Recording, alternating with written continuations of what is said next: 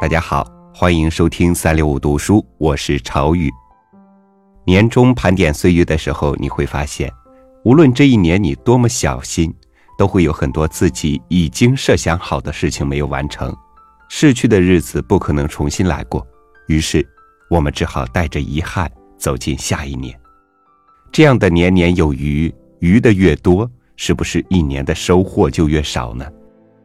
今天朝宇和您分享的文章。题目叫“能想到的事情，都应该去尝试一下”，作者松浦弥太郎。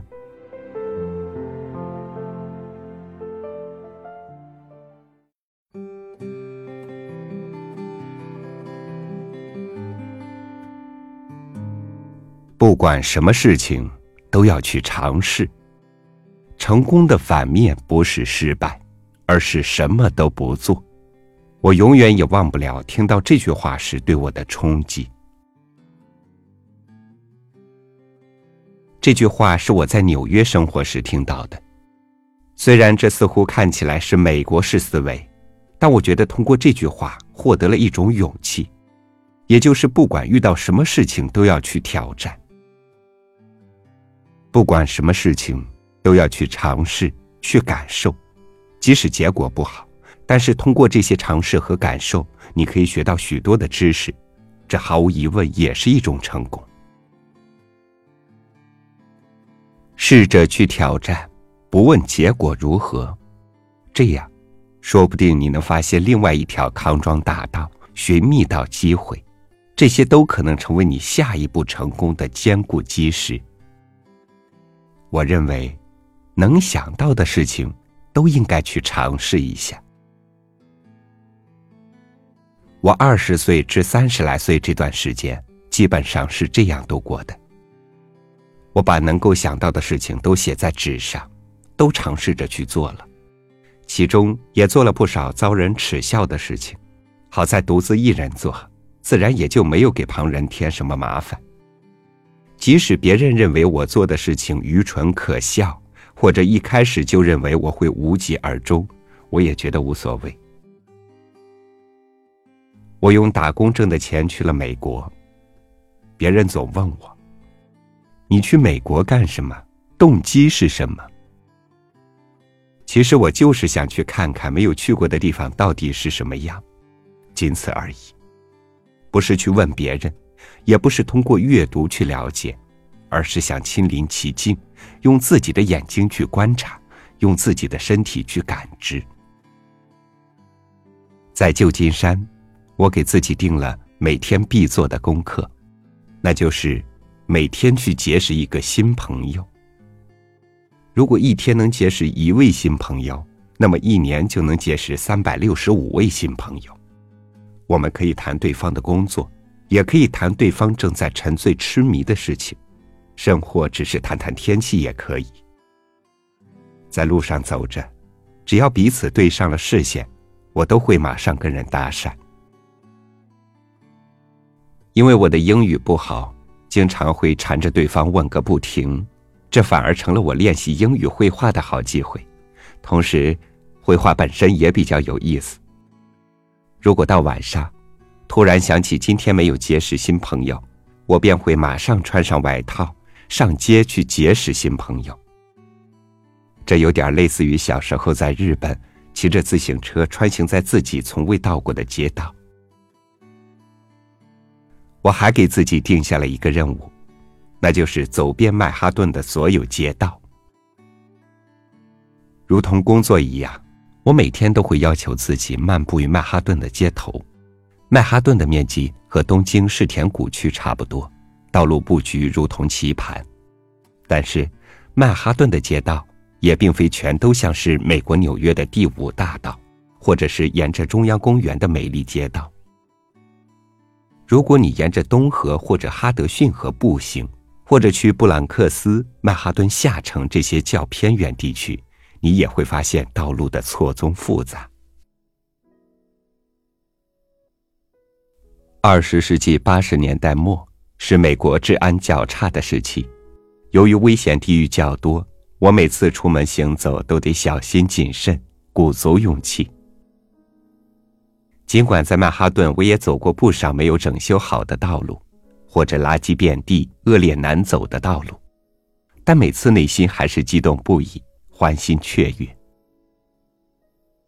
后来，我已经不满足于仅仅行走于曼哈顿的街道了，我开始想制作我当时比较感兴趣的书店的地图。我把电话本上印有书店地址的那页撕下来，然后一家一家步行走访。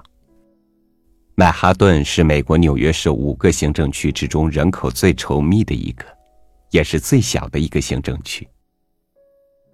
当时虽有旅游指南，但我通过亲眼所见、亲耳所闻，每天都会有不少新的发现。说到书店，日本可谓遍地都是，基本上都是类似于车站前的那种小书店，有杂志，有畅销书。再往里走，便是文库本、漫画书。反正，在我的印象中，日本的书店都是统一的模式。美国的书店却各具特色，店主的喜好通过书店所摆放的书类可以体现出来，不像日本，哪家书店都摆放着相同的最受欢迎的畅销书。在美国，你会发现。既有汇集了大量新书和旧书的纽约联合广场的老书店，也有专卖诗歌的书店，还有销售十九世纪作家第一版书籍的怀旧书店，其形式多样，风格各异。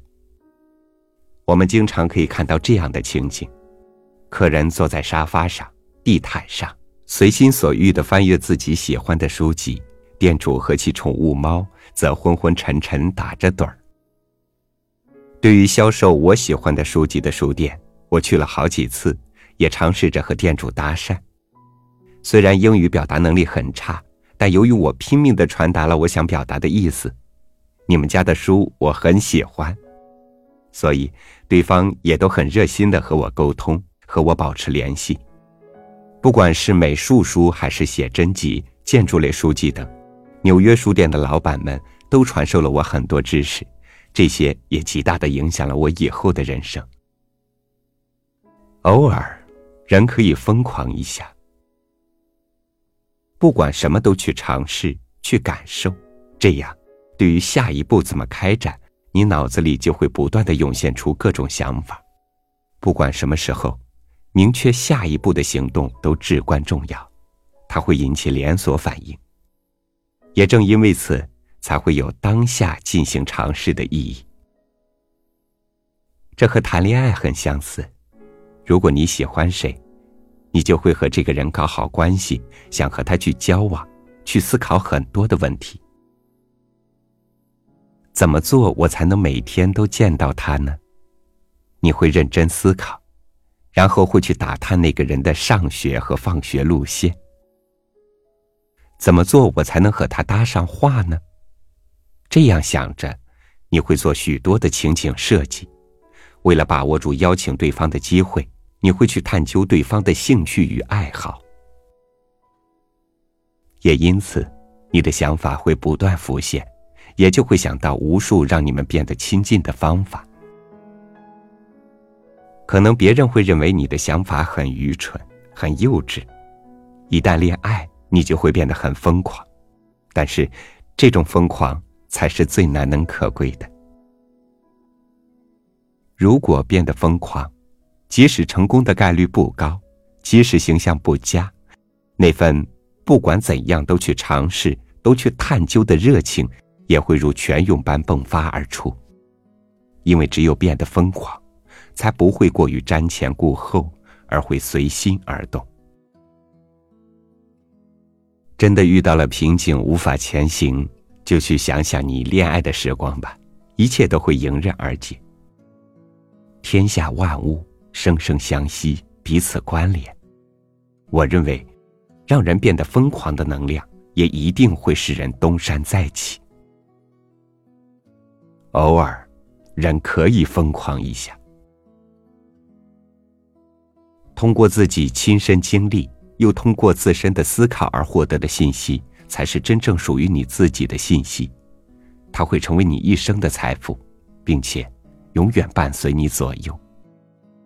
我的这种说法，也许有人会认为有点过分，但如果希望自己能够成长，那么你就得亲自前行，亲眼所见，亲耳所闻。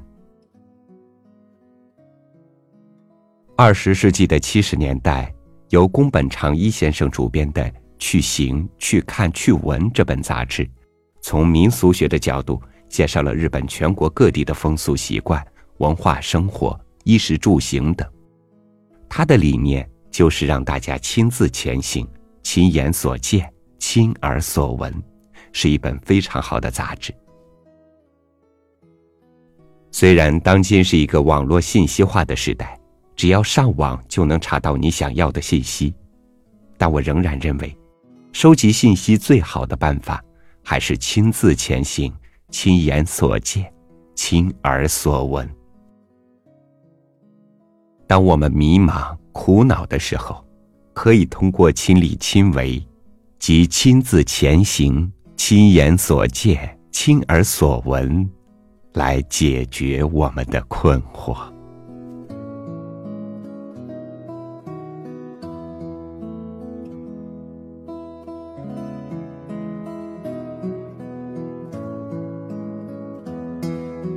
我们最终成长，我们渴望成功。同时，我们也惧怕迷茫，逃避失败。如果无论是对获得的热切渴望，还是对挫折的一再躲避，都不能改变你的现状，那么，为什么不在等待的日子里，多给自己一些勇敢，多去尝试一下呢？关注微信公众号“三六五读书”，尝试着在读书的时光里，多给自己一些勇气。我是朝雨，明天见。偶然听别人的歌，会有许多感慨，一时间心里涌起许多的迫不及待。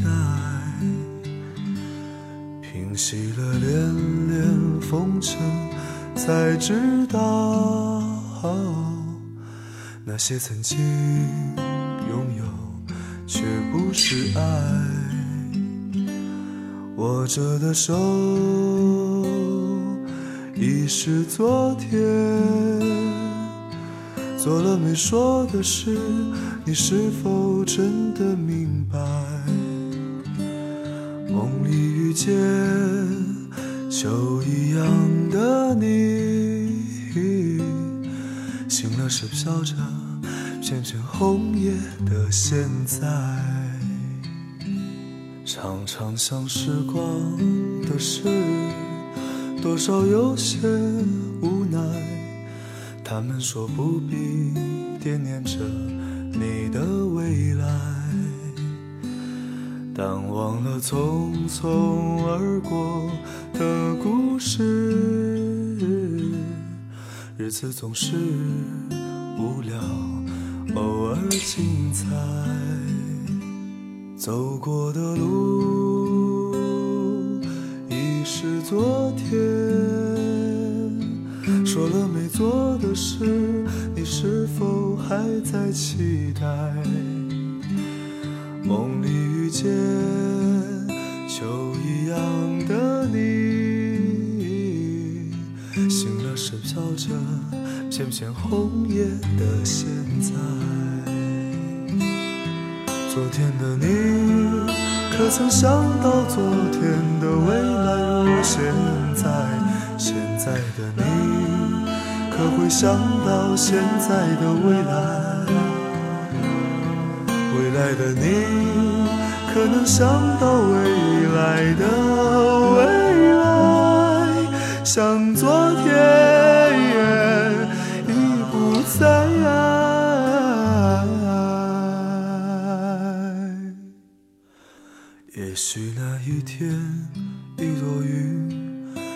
给你一点悲哀。也许那时，你会回忆起现在。也许我如那一片红叶，飘进你秋一样美丽的梦来。